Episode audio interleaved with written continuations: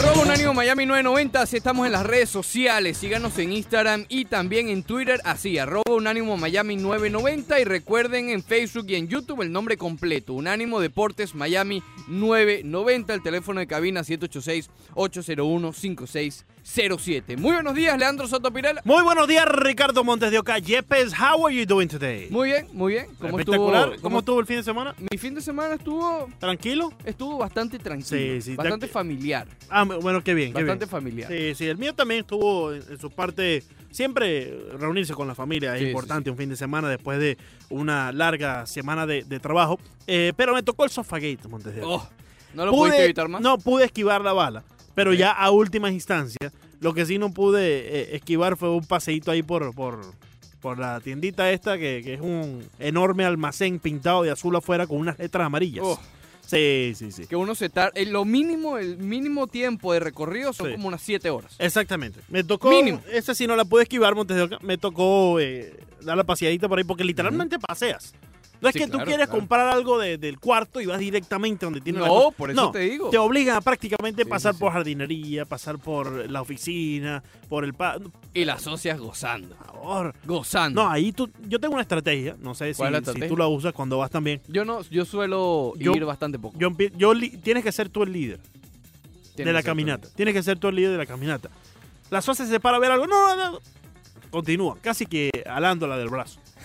Sí. Finges demencia, que no la escuchaste. Tú sigue. Tú sigue, tú sigue adelante y ella no se va a quedar sola atrás. Y después buscando la cajita con el, con el código. Ahora, eso, esa es la parte más eh, fastidiosa del proceso. ¿Pero qué compraste? Eh, ¿El mueble? Me, tocó comprar ya por fin la silla de, de- de- del closet, la silla para la computadora. La silla. Ah, de, Sí, sí, sí, de rolling chair, Ok, para la computadora de oficina. ¿Y dónde te sentabas antes? He tenido la silla del comedor y dolor de espalda increíble. Dolor de Entonces, la socia ya también me cargaba ya la, la sillita, la Complicado, sillita. ¿no? Tuve que comprar la sillita y otras eh, Accesorios. accesorios que no estaban Víctimas en- del paseo. no ¿no? estaban dentro del cálculo. No, de no, Oca. no. No lo- estaban ni- dentro del Ni lo están todavía, ¿correcto? No, no, no, no, no, no. Ya después se verá. Sí, sí, sí. Ya sí, después sí. se verá. Sí, sí, sí. Ah, Bueno, ¿Y el, sofá, ¿Y el sofá para cuándo? El sofá gate, eh, tú pude escaparme, porque ayer era domingo y todo el mundo estaba tranquilo, gozando, metido en su casa, sí, descansando. Y la socia quería que yo fuera a buscar el sofá a un segundo piso con una escalera de caracol. Imagínate tú. ¿Por qué no usas la actualidad? Eh, no, no, no, la actualidad no. Una escalera de caracol allá eh, donde teníamos que buscar el sofá. Son peligrosas esas escaleras. Sí, sí. Muy peligrosas. Y sin nadie que me ayudara. Ella. No, que yo te ayudo. Sí, está bien. Yo te echo un cuento. Sí, sí, Yo sí. sí. Pude esquivar esa bala, Montes de Oca. Te vi, eh, pero en la- en- te vi en las redes sociales. me viste en las eh, redes sociales. Sí, claro. Sí. Te vi en las redes sociales eh, detallando el juego del Barcelona. Estuve viendo un poquito. ¿Qué te pareció? Un poquito juego del Ah, Barcelona. Más adelante vamos a entrar en Sí, materia. Pero sí. ¿qué te pareció? Tus primeros comentarios. Eh, eh, un poquito flojo, ¿no? Para el, ¿Flojo? para el principio se veía, se veía un Barcelona algo eh, despistado. Despistado. Despistado. Claro que después con, con el triunfo, Con el eh, 3 por 2, Muy pues logran eh, conseguir esos punticos, porque ya los otros socios también habían conseguido los de ellos. ¿Viste la marea blanca más temprano? La marea blanca no la vi. No la la vi. marea blanca no la Perfecto. vi. Eh, era parte también de- del proceso de. Este, este, en ese momento estabas en las letras paseo. amarillas. ¿no? En ese, en ese momento debía estar yo por, por el área de jardinería. El otro día cometí, viendo las maticas, porque la se para ver cada matica. cometí el grave error de No ir a, a comer para allá. ¿Sabes que la comida es muy buena? allá? Sí, sí, bueno, eso fue lo mejor del viaje. Sabes que ahí te sientas. No, claro. La, la tortica de chocolate es imparable. No, no, no. La, no no la- puedes irte ahí sin comerte la, tortica La de chocolate. comida realmente es buena. Sí, sí lo es. sí lo- y Eh, muy barata. Entonces me Muy convencieron, sí, exacto. Me convencieron, bueno, vamos a ir pa- para comer para allá, para variar, ¿no? Bueno, eh, pero te Sin hicieron. paseíto, era la, la idea. Claro, porque tú entras y puedes ir directo a la cafetería. Exacto. Hay un shortcut, como Exacto. le ponen ellos ahí. Pero digamos que el shortcut no aplicó. Digamos que te mintieron. Exacto, Te me mintieron. engañaron en mi cara. Sí. ah, Fue, carajo. no, vamos a comer tranquilo, tú sabes. y ¿Quiénes eran las, eh, la- las chaperones? Eh, no, solamente fue, fue una teoría o un plan ejecutados por una sola socia. Socia. Eh, la socia, Socia, socia. la socia. Sí, sí, sí. Ejecutado por ella. El plan macabro. Fue Tú y ella nada más. Y me tocó el paseíto de las 7 horas y media. Dios. 7 horas 28 porque hicimos los shortcuts. Pero, ok, claro, claro. Pero eso solamente es eh, el, el paseíto. Después tienes que otra media hora más consiguiendo las cajas y. Las cajas y pagar, ahí siempre hay cola. Bueno, eh, siempre hay cola. siempre, impresionante. Siempre hay cola, siempre hay cola, siempre hay cola. pero bueno, eh, sí, sí. Increíble, increíble. tristeza. Increíble. uno, uno pone aquí la agenda costeña, tú sabes, para que por lo menos Sí, se sí. No, no, ellos se distraen. ellas quieren ir para allá para, para las, Amarillo. la- las letras amarillas. Oye, pero Ah, vamos, vamos a ver a Willy Chirino. No, no, no. no, ma- letras, amarillas. No, que eso es muy Sí. caro. Terminan comprando un sofá de 700 dólares. El sábado me tocó también dar un paseíto, pero esta vez por el mall. Por el del delfín. Sí, sí, sí. No, este, No, este- tu fin de este semana fin de semana. complicado. Sí, muy complicado. Yo pensé que era un fin de semana O sea, donde podía Fest al descansar. Delfín. Efectivamente. Fui al Fan Marlin Fest. al Delfín. Fui al Fan Fest, pude descansar como hora y media en la casa y de ahí vámonos de una vez para ¿Qué allá, pasó para- con para Villegas en el FanFest? Villegas, ah, tengo un problemita con Villegas, Ricardo, y quiero que tú, por favor, intervengas en esto. ¿Qué pasó con Villegas en el Eh, FanFest? mira, ya- sabíamos toda la semana que íbamos a ir al Fan Fest. sí, tanto él eh, como yo. Exacto. Y en vez de ponernos de acuerdo, por su parte, de lo que íbamos a ejecutar en el Fan El plan de acción. exacto, pues él me llama para hacer este dicho plan en caliente, justo Caliente. cuando le estoy haciendo una pregunta a Miguelito Colina. No Con es el que teléfono. Migueli- con el teléfono, Claro. claro. No es que Miguelito Colina vaya a responder algo que yo no sabía que iba a No, responder. no, no, todos porque sabemos el socio ya. es una máquina de, de Es una clichés. máquina, es una máquina. Sí, Fisher Price. pero por lo menos no. Justo cuando empezó a responder la pregunta, Miguelito español, ¿no? Colina, en español, O sea, correcto, dedicado a ti. eh, y a Jorge Ebro, que estaba ahí también, el Daniel Álvarez, Ah, el- no- chino no también fue estaba solamente allí. para ti. No, no, no. eh, oye, Alfred Álvarez fue para allá, el Ciro. ¿El Ciro? El Ciro, tú, mandado a correr. ¿Lo abrazaste? No, lo saludé. Estaban los buenos amigos de pelota cubana, ahí estaba Francis Romero. ¿Qué pisos llevó el Ciro? Como que, que- ah, eh, no me percaté completamente, Entonces pero, pero no creo que fueron los mismos que trae cada vez que viene para acá. Ok. Sí, tú sabes que él cuando va a los viajes de UM, que es nada más para montarte en el bus, en el avión, y de ahí al hotel, cuando viajamos con el Sí, equipo. sí. No, se va, es un traje, corbata Traje, y exacto. de todo. Bueno, cuando viene a la emisión se viene en chancleta. Chancleta. Esto Eh. yo tuve que reclamarle. Hermano, pero, ¿cuál es esa falta de respeto?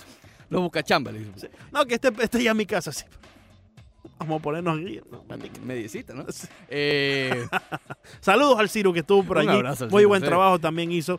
eh, con oye, y. Octavio hizo una esporádica visita, ¿no? Octavio vino. ¿Tienes algún problemita o- con Octavio? eh, se puso a criticar y que solamente habían 30 fanáticos. 30 fanáticos. Y yo le dije, entonces, ¿para qué vienes? Entonces, ¿para, ¿por qué estás aquí? ¿Por qué no te vas allá con tus indios de Cleveland? ¿Qué clase de susto me acaba de pegar? Eh, ¿Qué Pero clase bueno. de susto me acaba de pegar? Arroba Unánimo Miami 990. La pregunta que tenemos en Twitter. ¿Le preocupa a usted las tres derrotas seguidas del Miami Heat? ¿Sí o no? No me preocupa, Montevideo. No te preocupa. No me te preocupa. preocupan a ti? No me preocupa. Ok. No me preocupan. Eh, y creo que ya es, es hora de que empiecen a quitar esos comentarios de que soy un hit hater, ¿no? Me tienen un poco molesto. Eres, eres un poco. me tienen un poco molesto. Eres un Me tienen un poco molesto. Simplemente digo las realidades tal sí, como son. Sí, y sí, creo que lo que la razón por la cual no me preocupa es una realidad que tú también puedes estar de A ver. acuerdo. Es un equipo que acababa de, de, eh, ejecutar o estaba en el proceso de ejecutar unas movidas que iban a traer a Jay Crowder y también a Andrew Godala que ya eh, eh, lograron debutar en el juego de ayer. Salomoncito todavía no ha debutado. Salomoncito no hay probablemente. Pero está flojo, Salomoncito probablemente no debute. Sí, sí, sí. Montevideo. Se parece a Winslow, pero como 15 años más viejo. Exactamente.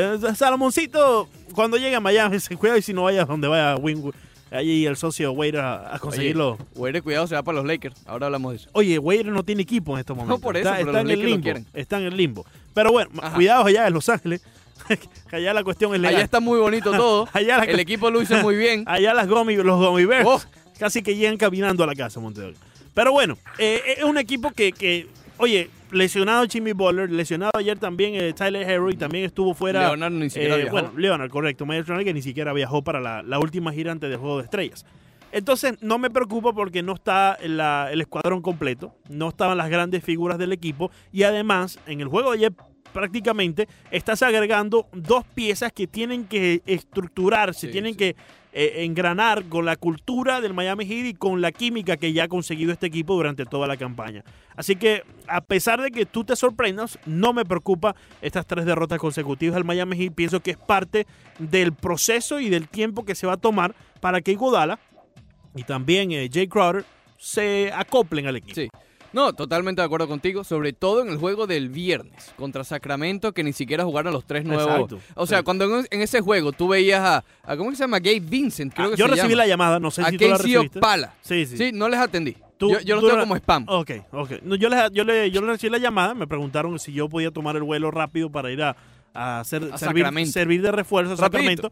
Pero estaba ocupado, tenía lo del eh, Estaba- Fan Fest, también tenía que estar... el paseíto del El mueble. paseíto del mueble. Sí, sí, sí. Entonces, lamentablemente. Y para que me paguen solamente por un día, como le estaban no. pagando a, A Dwight a- Howard. a Dwight Howard, pues entonces me, me abstuve. A Villegas lo llamaron, pero. Perdón, Villegas quería jugar. No lo dejaron ir. llamaron. No lo llamaron. Ah, ¿no lo No llamaron? Nos llamaron solo a ti y a mí. Ah, bueno, ok. Sí, Sí, sí, sí. es que Villegas como que presentó un papelazo en el Media ¿te acuerdas cuando nosotros- jugamos allá? ah, Exacto. corría, ese, fue el día que nos ganamos la oportunidad de, de que nos llamaran como refuerzo. Exactamente. Eh, Y también me gané un dolor de espalda por seis meses. Sí, Eh. Dice que cada vez que yo corría temblaba la cancha. No sé si es cierto, yo no lo... No, no sé, no, no lo sentí. ¿No lo sentiste?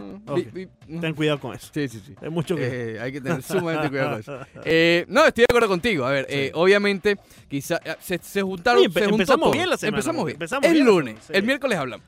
Eh, ya de por sí el Miami Heat y lo hablamos y tú me decías lo de la camita, etcétera. El Miami Heat es un equipo mediocre en la carretera.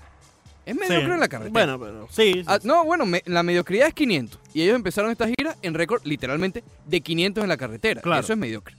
Además, se te lesiona Butler, que es tu mejor jugador. Se te lesiona Hero, que por cierto, ayer no sé cuál es el estado de hoy. Hoy juegan.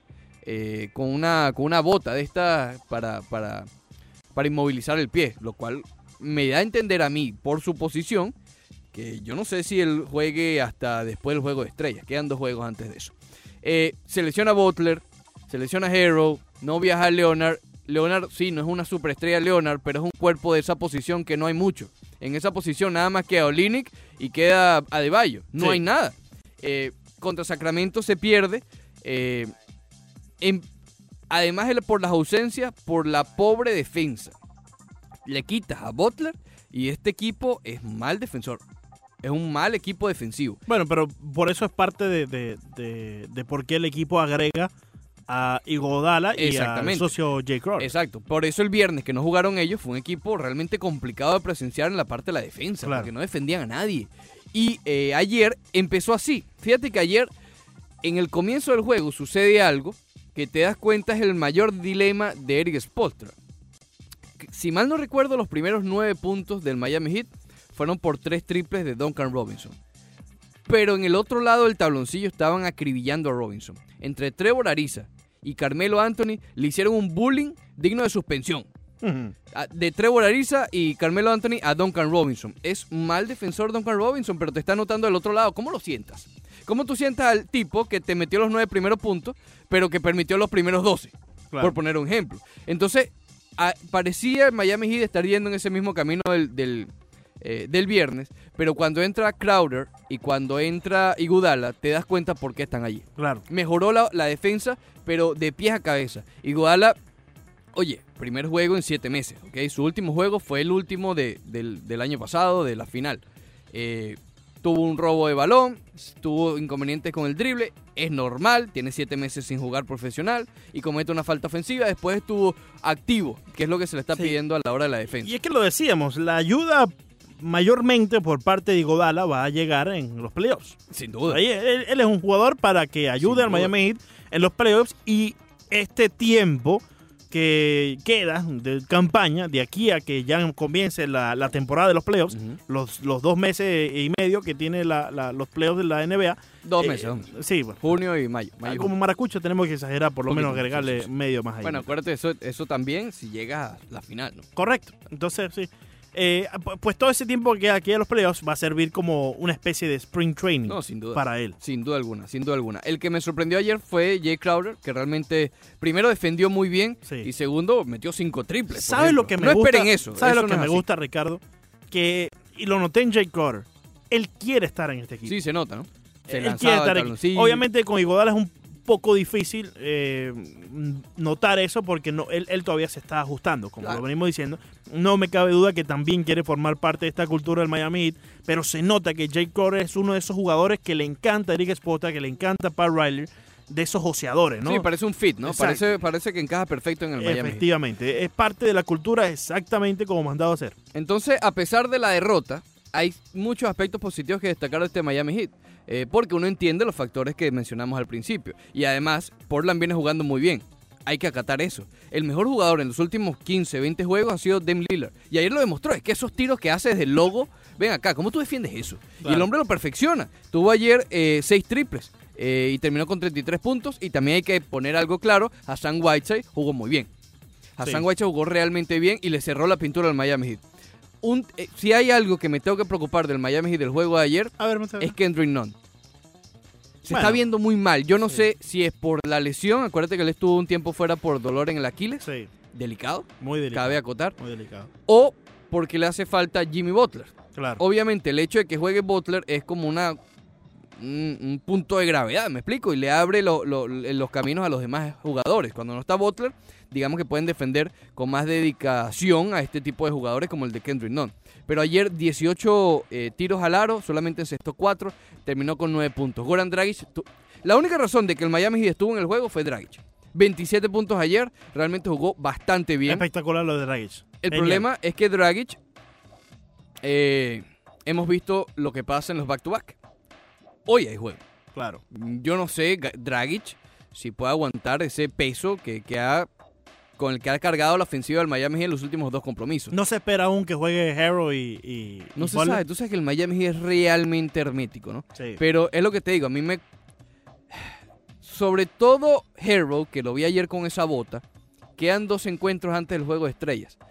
Yo, por como Spoltra normalmente utiliza estos descansos, yo me, me- me cuesta pensar que Hero vaya a jugar hoy o el miércoles, que es contra Utah, y ya terminarle de dar una semana y media de descanso, ¿no? Con Butler es que con Butler sí hace falta que esté allí. Se te puede ir el juego de hoy contra Golden State, Claro. ¿ok? Que es una victoria garantizada. Exacto, en el, en el calendario es una, un- tienes que ganar. Y además después de perder tres seguidos por primera vez en la temporada, tienes que hacerlo porque además después vas a Utah, que Utah es un lugar complicado también. Y un equipo que si bien en este instante no está jugando tan bien, por cierto, ayer un tiro espectacular para ganar ese juego Utah, eh, ha demostrado la calidad en una racha que tuvo una de las más importantes en esta temporada. Por cierto, hablando de racha, los Raptors han ganado 14 seguidos. Eh, Montero, que semana de bambú. Semana de Mamonito. Se- De bambú, bambú. ¿Cómo está bambú. Mamonito? Mamonito estaba bien. Ayer fue a la casa, pero estaba durmiendo. Estaba durmiendo. No me, no me sirve cuando está durmiendo. flojo, para la casa. Sí, oye, Mamonito, vamos a despertar, por favor. Oye, está haciendo una carnita el tío. Mira, bam, Bien, regresamos al Rush Deportivo por Unánimo Miami 990. Leandro Soto y Ricardo Montes de Oca hasta las 12 del mediodía. Luego, sin filtro, con Claudia Trejos, Broderick Serpa y Renato Bermúdez. Precisamente, vamos a hacer un contacto con Renato Bermúdez en unos minutos porque quiero hablar un poco de la pelea de Guillermo Riondó y Liborio Solís, que Rigo se lleva el campeonato del peso gallo de la Asociación Mundial de Boxeo a los 39 años. Es el de mayor edad que consigue el cinturón de esta categoría y también eh, la pelea de John Jones con Dominic Reyes en eh, UFC. Bastante, bastante movido este fin de semana lo que respecta al deporte de combate, que vamos a estar hablando en tan solo segundos con Renato Bermúdez. Y luego en la próxima parte ya nos metemos en el tema de, eh, del béisbol de grandes ligas, porque el sábado salió un reporte del Wall Street Journal con todos los detalles que ellos estuvieron investigando sobre toda esta polémica de los Astros de Houston, ¿no? Y realmente hay muchas cosas, sobre todo alrededor de Alex Cora y posiblemente de los Medias Rojas de Boston, del por qué tal vez no sean tan culpables como parece. Pero más adelante estaremos hablando ya de, de ese reporte que salió el día sábado. Vamos a darle la bienvenida a nuestro compañero y colega Renato Bermúdez. Renato, ¿cómo estás, mi hermano? ¿Todo bien? Todo bien, mi hermano, un abrazo. Oye, Renato, estuvimos viendo la pelea de este fin de semana de Rigo, eh, que a sus 39 años se lleva el ¿La campeonato. completa o no? No la vi completa, eh, estuvo complicada y justamente am- vamos por ahí, vamos por ahí. Eh, primero tu- tu- tus comentarios principales de la pelea y después entramos más en detalle. Sí, bueno, primero, eh, el, el peleador más viejo, que a los 39 años, entre comillas, consigue un título del mundo en esa, en esa división, del peso gallo, de la AMB. Eh, sin duda, eh, pues voy a poner primero eh, a decir que entendemos la calidad de peleador que tiene Rigo y lo demostró el, el, sábado. Cuando hablamos con él en la semana me había dicho, eh, me voy a parar a intercambiar golpes con él. Es la versión mejorada de Rigondo.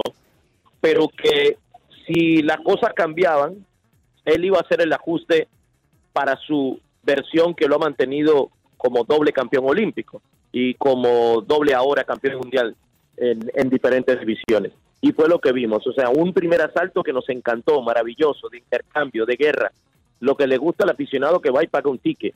Pero él sintió que Liborio Solí tenía una pegada respetable y después de ahí, pues Rigo hizo lo que viene haciendo toda su carrera, se movió, eh, elusivo, pero lo que critico es, porque sí es cierto, sabemos disfrutar del arte de la defensiva y todo eso, pero él se debe a la gente. Y entonces lo que critico es que si Rigo fuera un peleador que no tiene pegada, que sus únicos argumentos es la defensa y contragolpear y ganar los, los pleitos, yo digo, pues bueno, está bien. El problema es que Rigo tiene una bomba en la mano izquierda en ese peso de la 118 y lo demostró la noche del sábado. Entonces eso es lo que yo critico. Rigo por un momento pudo haber terminado y noqueado la pelea. Se lo gritaba desesperadamente su esquina y no lo hace, y no lo hace. Esa es mi crítica. Al final uno tiene que deberse a la gente y me molestó su, su entrevista cuando le preguntaron, ¿no te importa que te estén abuchando? Y él dice, no, a mí no me importa. No, no, no sé si es cierto eso que uno que uno no tenga corazón, porque yo de verdad, por mucho que gane dinero o que gane cinturones, si a mí en una arena o en cualquier lado me buchean por aburrido, pues yo no me sentiría bien. Claro, y, y precisamente ahí va la pregunta, ¿no, eh, Renato? Este es Ri- eh, Rigondao, siempre lo hemos visto de esta misma forma. En sí no nos va a demostrar a su edad en estos momentos algo diferente a la fórmula que lo ha llevado a conseguir éxitos en su carrera.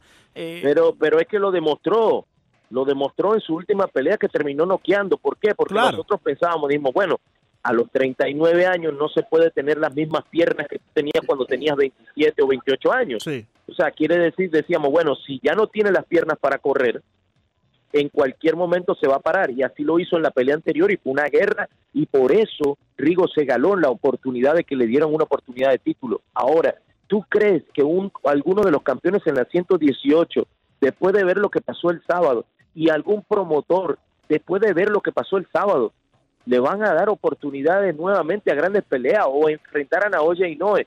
No, olvídate, Sí, pero- nadie quiere un tipo que lo vayan a buchar en una arena. Tú como promotor no quieres llevar ese tipo Claro. de peleadores. Claro, eh, entiendo.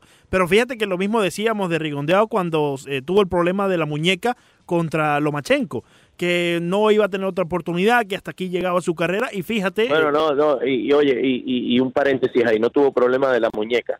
Eh, fue que Lomachenko le pasó por encima a Rigo y Rigo sabía que no tenía nada y sabía que lo iban a noquear. bueno, pero esa fue la excusa en digo, aquel ¿sabes entonces. No Exacto. Esa fue la excusa en ese momento. Exacto. En ese momento esa fue la excusa y, y muchos te decían, bueno, ya después de esto no le van a dar otra oportunidad. Y mira que Y la oye, tuvo. yo te voy a decir algo, yo yo disfruto del, o sea, a mí no me gusta, a mí me gusta el boxeo aguerrido como paqueado, Claro. pero el como como caminaba Rigo el cuadrilátero, él es un arte, eso es un arte de la manera que caminaba, pero cuando Claro. tú lo ves por un round, dos rounds y tres rounds es un arte. Cuando viene el cuarto round ya tú dices, "Oye, ya mano, tira un golpe." De quinto round y te sigue sexto, octavo, noveno y tú lo ves que tiene la pegada para terminar la pelea y no lo hace. Lo derribó Claro. y no le va no le va encima si tú ves en Compu Box la cantidad de, de golpes que lanzó Rigo en toda la pelea, no lo puedes creer. Claro, eh, eh, ¿no te parece que quizás él está asegurando un poco su pelea, llevando ese, esa, esa pelea, ese movimiento hacia adelante defensivo, mejor dicho? Eh, está asegurando su pelea en vez de quizás arriesgarse un poco más en ir a buscar Oye. ese knockout, en ir a buscar ese golpe fulminante. No sé, Leandro, pero lo que te digo es una cosa. Él tiene una tremenda pegada en Claro, la mano izquierda. O sea, ese tipo hubiese acabado con Liborio Solís cuando le hubiese dado la gana, pero no entiendo por qué no lo hace. Y no soy yo. Tú tienes que ver los videos de la pelea, los gritos que daba Garvey, los gritos que daba eh, Ronnie Shields en su esquina, diciéndole suelta tu mano izquierda. Claro. Y, y bueno, es, es su estilo, yo lo respeto, se hizo campeón, pero lamentablemente este tipo de, de actuaciones le juegan en contra. Después no puede quejarse la gente, es que a Rigo no le dan pelea, no se la dan porque él no, porque al, al, al ver ese estilo, esto es un negocio, ¿entiendes? Tú como promotor es un negocio, entonces dice, yo no quiero poner un peleador que me vayan a buchar a mí en la Ganando, arena. además. Y Sí, fue abuchada Exacto. Y, y parece Sí, un poco irónico, ganando. ¿no? Porque al final del día le está demostrando, como tú bien dices, parte del arte de boxear, que no es simplemente ir hacia adelante, buscar el knockout siempre. Obviamente eso es lo más vistoso, es lo más entretenido. Pero hay un público, como tú bien lo demostrabas, que le gusta también eh, ver ese, esa Pero es muy defensa. poco. Bueno, es eh, muy poco este correcto. Pero fíjate, Mayweather. Mayweather en muchas peleas era ese mismo que iba eh, danzando alrededor Sí, del ring. Claro, pero- la diferencia está pero- que cuando veía la ventana iba por algo. ella.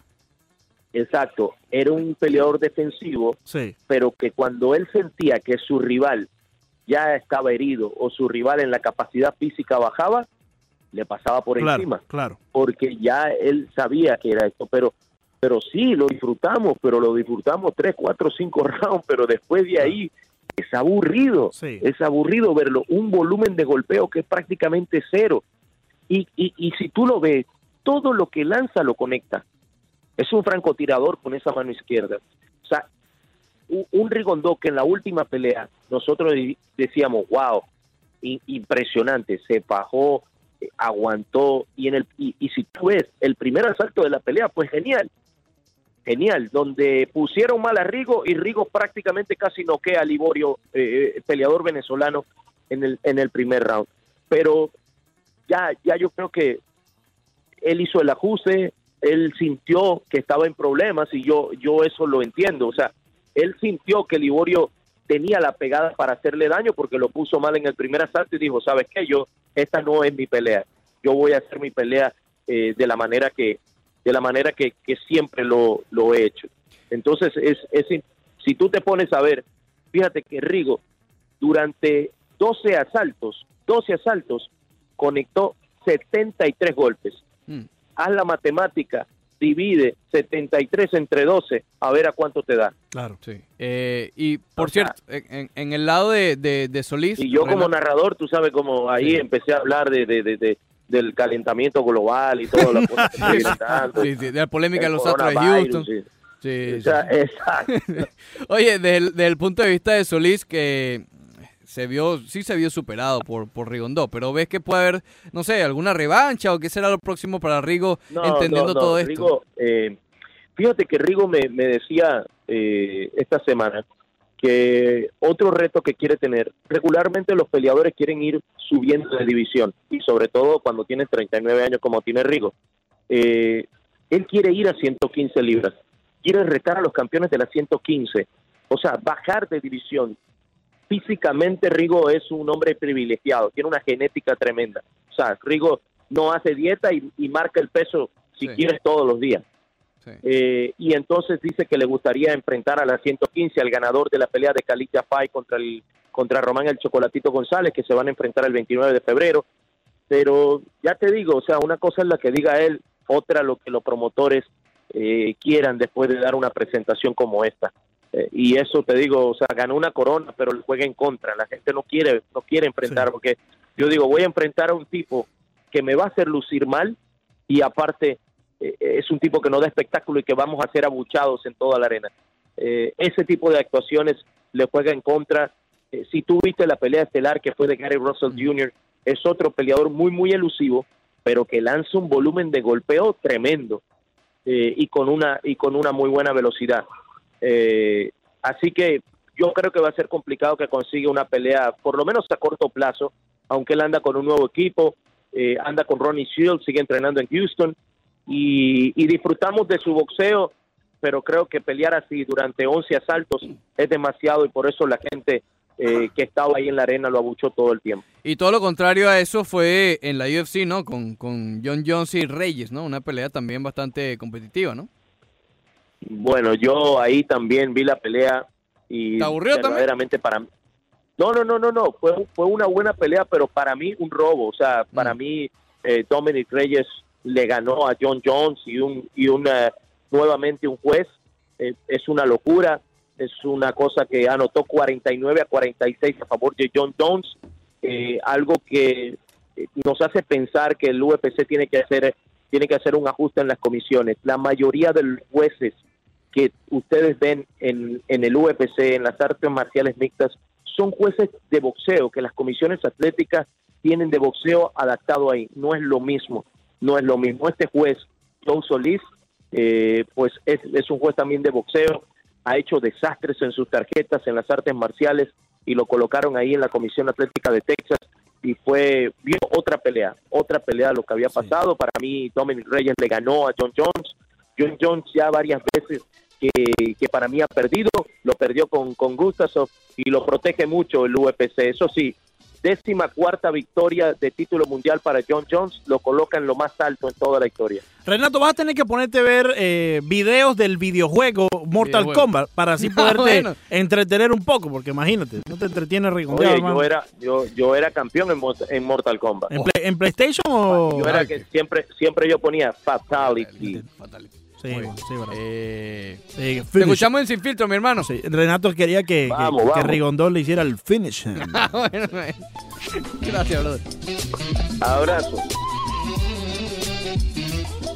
Leandro Soto, Ricardo Montes de Oca hasta las 12 del mediodía. ¿Qué viene después, Leandro? Sin filtro, Montes de Oca con No, el popular Renato Bermúdez, Renato. Broderick Serpa, Claudia Trejos. Renato no estuvo, no sé. Renato, no sé, está un poco flojo hoy. Está un flojo? poco fito, Renato. Sí, ¿Estás, sí, sí. estás percibiendo que está flojo Renato? Sí, sí, sí. de cara a Sin Filtro. Está, está un poco flojo, Renato. Eh, yo entiendo su punto acerca de lo de Rigondeado y y entiendo todo lo, lo de la crítica, de que, que tiene que ir un poco más hacia adelante, pero yo me estoy centrando en el arte de boxear, que no es solamente lanzar golpes, No, sino también defenderte.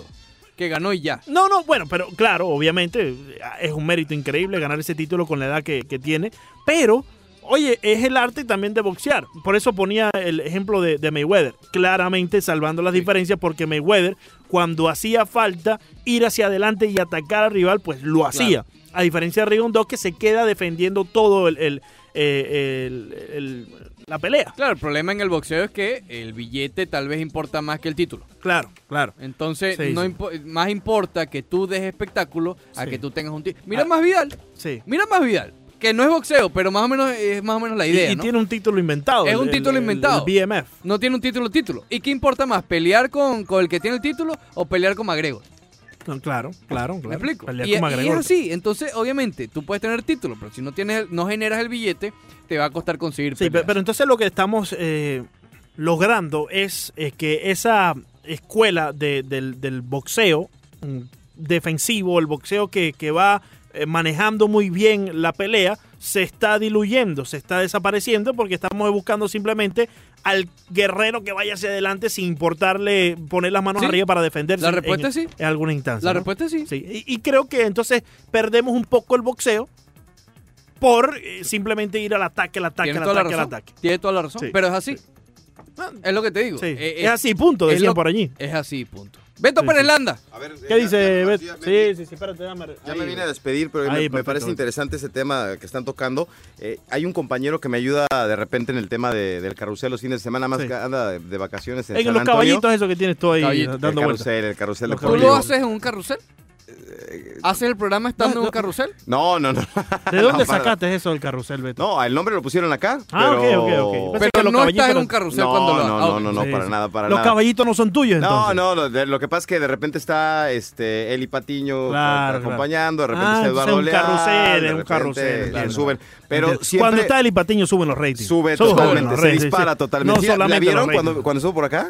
Eh, ¿No le invitaron a no, Ross? no, Yo no la vi, La no la invitamos vi. una y no nos atendió. La hemos invitado al Rush y por cierto, cuando llegues allá a Pachuca y hables con ella, no nos atendió el teléfono. No, no, Por favor. Ah, sí supe. sí Coméntale, supe. No, coméntale no. lo que se pierde. No, eh, claro, yo le voy a decir, yo me comprometo que esta semana esté Eli Patiño aquí en Perfecto, Roche. gracias, gracias. Sabe muchísimo de fútbol, es impresionante. Sí, claro, Su claro. papá es hermano de David Patiño, que Sí, es técnico sí, ahora de los Dorados, Sí, y, y es impresionante. Tengo un amigo de cercano de, que, que es amigo, amistades con, con Ah, Eli. perfecto. Sí, sí, ¿Quién sí. es tu amigo? El popular eh, Chamo. No sé si lo conoces. Mm, Sí, sí, sí. Chamo. No Ahorita sé. te comento. Bueno, ya, ya, me ahí. enseñas, pero no, sí, Sí, sí, no, sí. no, no se lo pierdan. Aparte es muy divertida la, la mujer, lo pasas bien Sí, ahí con, sí, sí, con sí. Eli. Bueno, eh, eh, platicando de, No te del lo tema.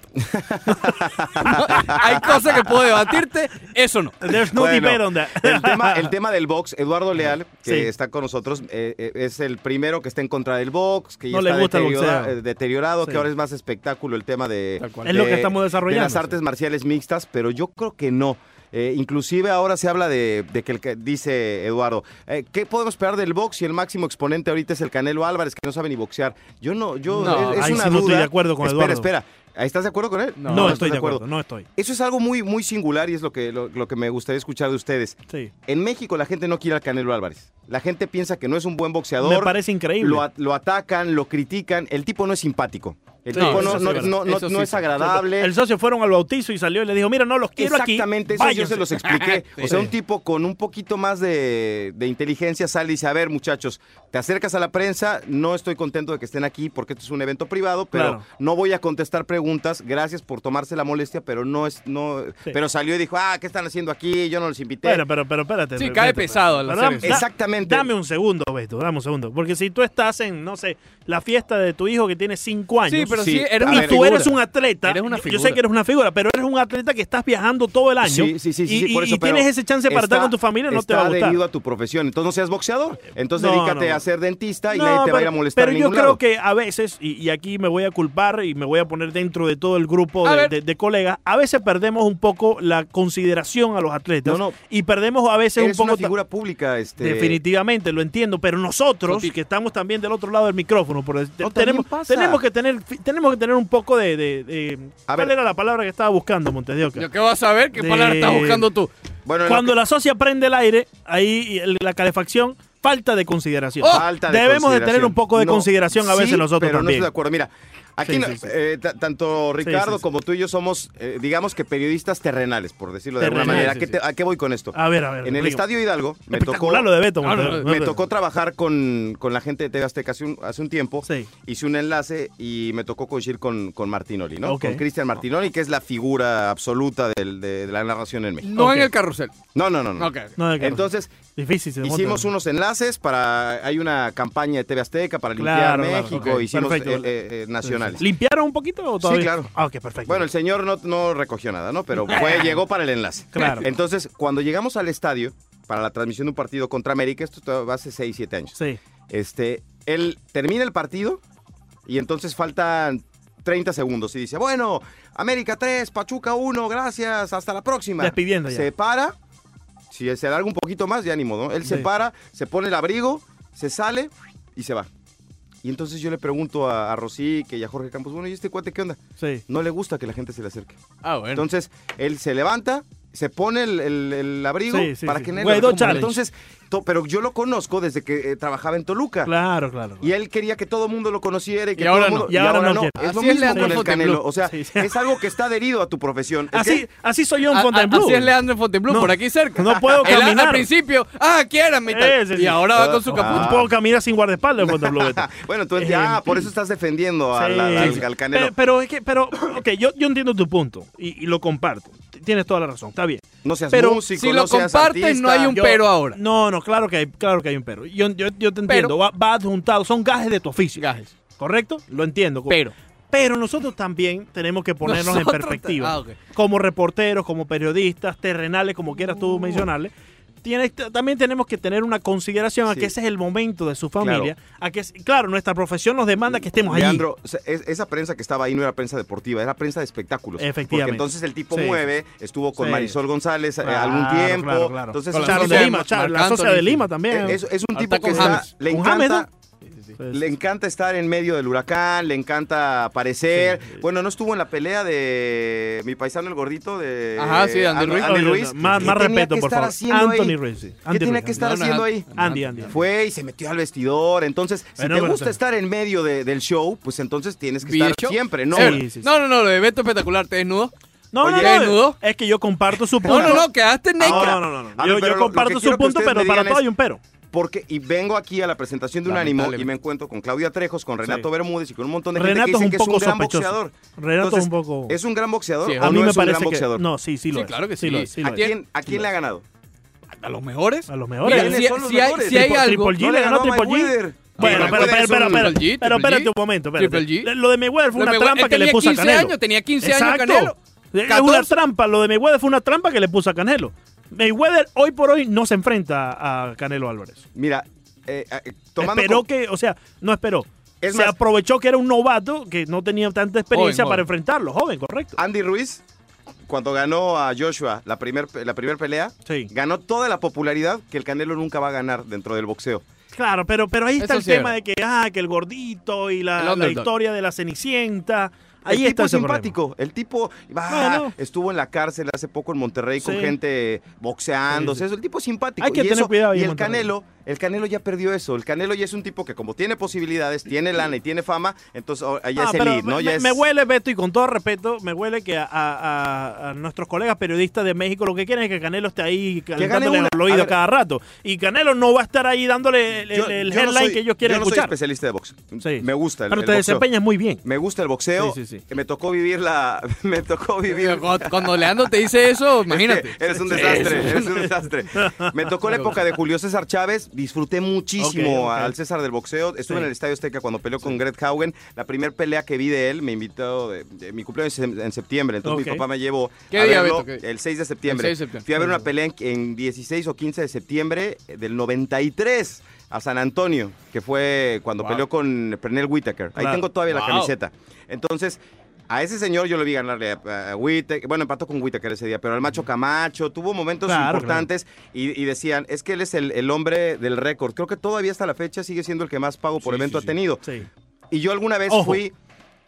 Adela- alguna termina. vez fui a una pelea, igual Sí. eh, digo, mi papá fue una pelea de, de Mike Tyson, eh, la aquella que ganó en Las Vegas de 23 segundos. Que ¿Donde fueron un mordió la oreja o no mordió? No, No, fueron no. un par de golpes y, Y mandó a terminó, sí. Entonces le, le explicaban De a esas él. tuvo muchas Mike Tyson. Eh, exacto, dice, ¿por qué, ¿por qué tiene ese, ese éxito Julio? Dice, porque la gente en Estados Unidos era la misma época, la de, la de Chávez y la de, la de Tyson. Dice, Tyson es un espectáculo de un minuto. Claro. Dice, y Julio te da seis muy buenos rounds y acaba noqueando. Y eso es Pero lo que no tiene el Canelo. Canelo no ha noqueado a nadie. O Pe- sea, pero te da, te da un buen espectáculo. Canelo da la un buen espectáculo. pelea la, la ganó así, pero no, no, no, no hay una... Sí, pero da un buen Julio espectáculo. transmitía, era Ojo. emocionante. También tenemos que tener en cuenta que eh, la calidad de los exponentes del boxeo que tenemos hoy por hoy no es lo mismo cuando tú estabas en el Eso 93 viendo también a Chávez, ¿me entiendes? No, O sea, pero- el- el O sea, dices boxeo en general. en general, el contrincante que tiene Canelo hoy no va a presentar la misma atención mediática que presentaba cualquier contrincante de Chávez en su momento. ¿Me explico? Sí. Había una, eh, una ah, Pero es que yo creo que la Era más crítica, amplio la piscina crítica de- en todo de caso, lo que pasa es que veo que se centra en Canelo. Es más en el boxeo en general. exacto. Por lo mismo que estamos hablando de Rigondeo ahora, ahora por ejemplo, que eh, ahora mismo vende más el espectáculo que un título. sí, ¿Ok? sí. Claro, Canelo es uno de los grandes exponentes del boxeo. Entonces creo que en él, porque también ha tenido decisiones sospechosas a la hora de elegir a sus rivales, no vamos a decir que no. Es lo que se dice en México. Exacto. Y, y, y es verdad, o sea, Pero ¿qué más vas a elegir si es lo que hay? Si te O pones sea, a no pero pensar. los momentos, o sea, hay, hay parte y parte, por eso Sí. es que le cae tanto encima a Canelo. Pienso yo. Sí. lo- Ahora, ¿quién- comprendido. ¿Más Vidal es el que lo, lo está buscando o quién es el de la...? No, el- Más Vidal es el del eh, UFC. Sí, más No, Vidal. no, por más eso, Vidal. pero lo Sí, está buscando alguien de ellos, ¿no? Sí, ¿Es más Vidal el que lo busca? Y, y eso, eso es el perfecto ejemplo para poder eh, ilustrar el ejemplo que te acabo de dar. Sí, pero no, pero no, O sea, yo, o sea, a mí, no a mí se hay me con hace quién, absurdo hermano. que un, bo- que Por un- eso mismo te digo. O sea, yo, yo creo que si le pones los guantes al luchador de Sí. artes marciales, digo, al Ah, peleador de a arte, más Vidal, a se más Vidal. puede poner parejo, pero no puedes poner al Yo Canelo a- a- en un no, hexágono. No, no lo puedes, no lo puedes. Porque lo mata. Pero mata, a eso mismo te, te- te- te- me quiero referir. Pero el ¿no? billete sigue estando en el boxeo. El billete sigue estando, Es sí. cierto. Pero creo que... Pero, no hay contrincantes, no hay con quién. Entonces por eso viene Jorge Masvidal y quiere, por el billete, no por otra cosa, enfrentarse a un Canelo Álvarez. Porque ve que Canelo no tiene más opciones. Cada una de pero las no hay- opciones que no- se no enfrenta a más Canelo opciones. Creo que sí hay un par de es lo que ¿no? criticamos. Sí, hay unos cuantos nombres Pero interesantes. creo que la gente del Canelo no quiere enfrentar esas opciones. Ese, ese es el, el gran tema en México. Sí, pero en digo, a mí me sorprende, fue un choque llegar aquí y que todo el mundo me hable maravillas del Canelo. Sí. Y en México la gente no, no, no lo quiere. Sí, bueno, Y es lo que te digo, Andy Ruiz en una pelea,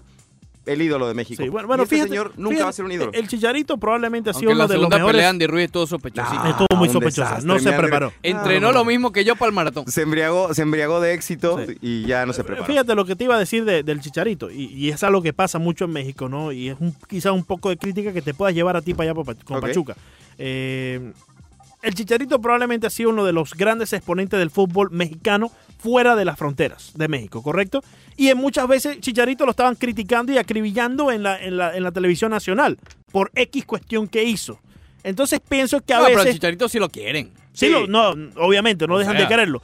Pero no faltaba el momento de la crítica. Me, me parece que a veces mucho más Sí, fuerte sí, sí, de sí, lo- sí. Y, y muy constante de lo necesario. Entonces, a veces pienso que ustedes allá, eh, periodistas, Oye, colegas. No, no le hables así a Beto, No, no, por favor. porque Beto viene a. Oye, pero bueno, ¿qué es esto? Sí, sí, sí, porque Beto viene aquí. ¿no? Entonces, me, me parece que a veces eh, también sobrecri- sobrecritican, Oh. si lo puedo decir de esa manera, Sí, sí, sí. a, a sus, a sus propios atletas. Sí, sí, sí, ese- Sí. eso es histórico. Sí. La gente, Hugo Sánchez contaba la, la- la- la anécdota esa de los cangrejos. Sí, porque fíjate, Rigondeo aburrió. No fue, no fue la pelea que todos esperaban ¿Quién? en Rigondeado, Guillermo ¿no? que, de que hablábamos el cubano. Elri. Y hoy por hoy, la gente cubana, eh, Lo fanáticos del fútbol, quizás no lo están de- del boxeo, perdón, quizás no lo están defendiendo a, a- a su totalidad, pero tampoco es que le están cayendo encima, porque ganó, tiene su título. Ganó el título, correcto. No Pero fue de la manera que querían. Y lo abuchearon. Esa- no fue de la manera que querían,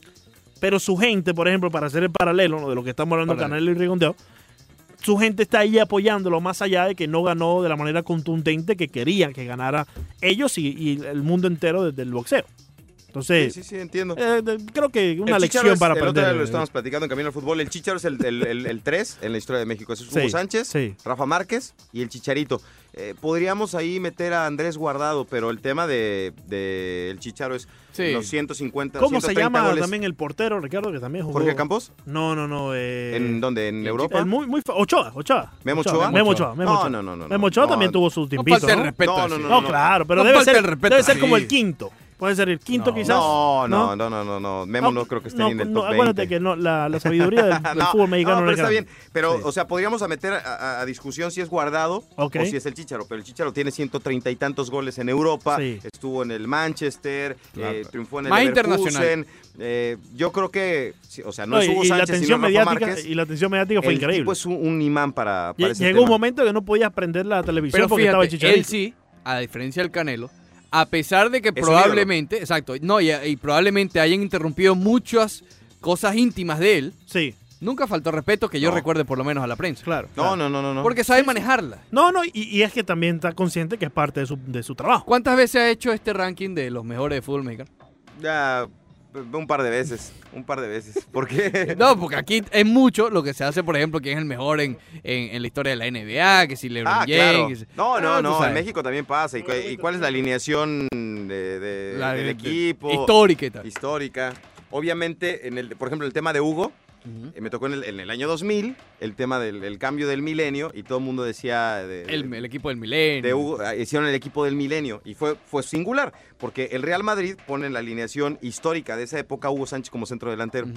Y eh, la, la FIFA hace también su, su equipo histórico de selecciones y su equipo histórico de clubes. Y, y la FIFA le da al Real Madrid el premio al equipo del siglo. Entonces yo a los detractores de Hugo en México les decía, a ver, si para la FIFA Es. el Real Madrid es el equipo del siglo y para el Real Madrid Hugo Sánchez es el centro delantero del equipo del siglo, ¿de qué estamos hablando? no? Porque en México hay un montón de gente que, que molesta a Hugo. Beto, ya nos vamos a la pausa, Dale, pero dale, antes, dale. salúdame a Heriberto que está en la línea. Creo que quiere hablar es contigo. Heriberto. Sí, No ¿cómo lo está escuchando, no lo está escuchando. Heriberto, bienvenido. A ver. Bueno, bueno, buenos días, muchachos. Mira, ¿Cómo está, hermano? yo estoy, yo le voy a hacer, una- a- le voy a decir algo y a la vez una pregunta. A ver. Si hay el mejor público que hay para ver el boxeo, es el fútbol, el, el- el- el público mexicano. Sí, sí, sí. Y si ellos tienen ese sentimiento con, con el Canelo, para mí es válido. Mira, por ejemplo, la pelea con Lara, esa pelea llevaba revancha. Cuando estaba en el peso de Charlot, ahí tenía que haber chocado con Charlot. Con a- al mismo Golovkin, cuando Golovkin estaba hecho un cuchillo de doble filo, le entregó la faja. Y si vas buscando peso por peso, cuando ganó creo que fue las 68 libras, ¿qué hizo? ¿Qué Ay, no. hizo? No cogió el tercero o el cuarto de la lista para coger un título, que tenía un título. Sí, sí. No fue por el primero. Cuando cogió el lío de, Julio- de Julio César Chávez, que ese se ha hecho más papelazo y, Ese no- es un y yo no he visto que lo ¿Qué hayan chiflado, que es peor que, que, que, que quieren decir que Rigondeó. Sí. Lo bajó como una escalera y era un, dali- un millón por libra. Sí, sí. Entonces, no peleó con los mejores. Claro. con los mejores, las peleas más duras que de tenido con los mejores. En la dos de Golovkin, mucha gente lo vio perder. En la segunda hay personas que lo vieron ganar. Pero en la primera no lo vio ganar nadie. Es así. Heriberto, saludos a Heriberto, te mando un abrazo. Sí, Qué sí. gusto escucharte. Tienes toda la razón. Comparto tu opinión. hermano. Espectacular. Gracias, mi hermano. Ya regresamos aquí en el Roche.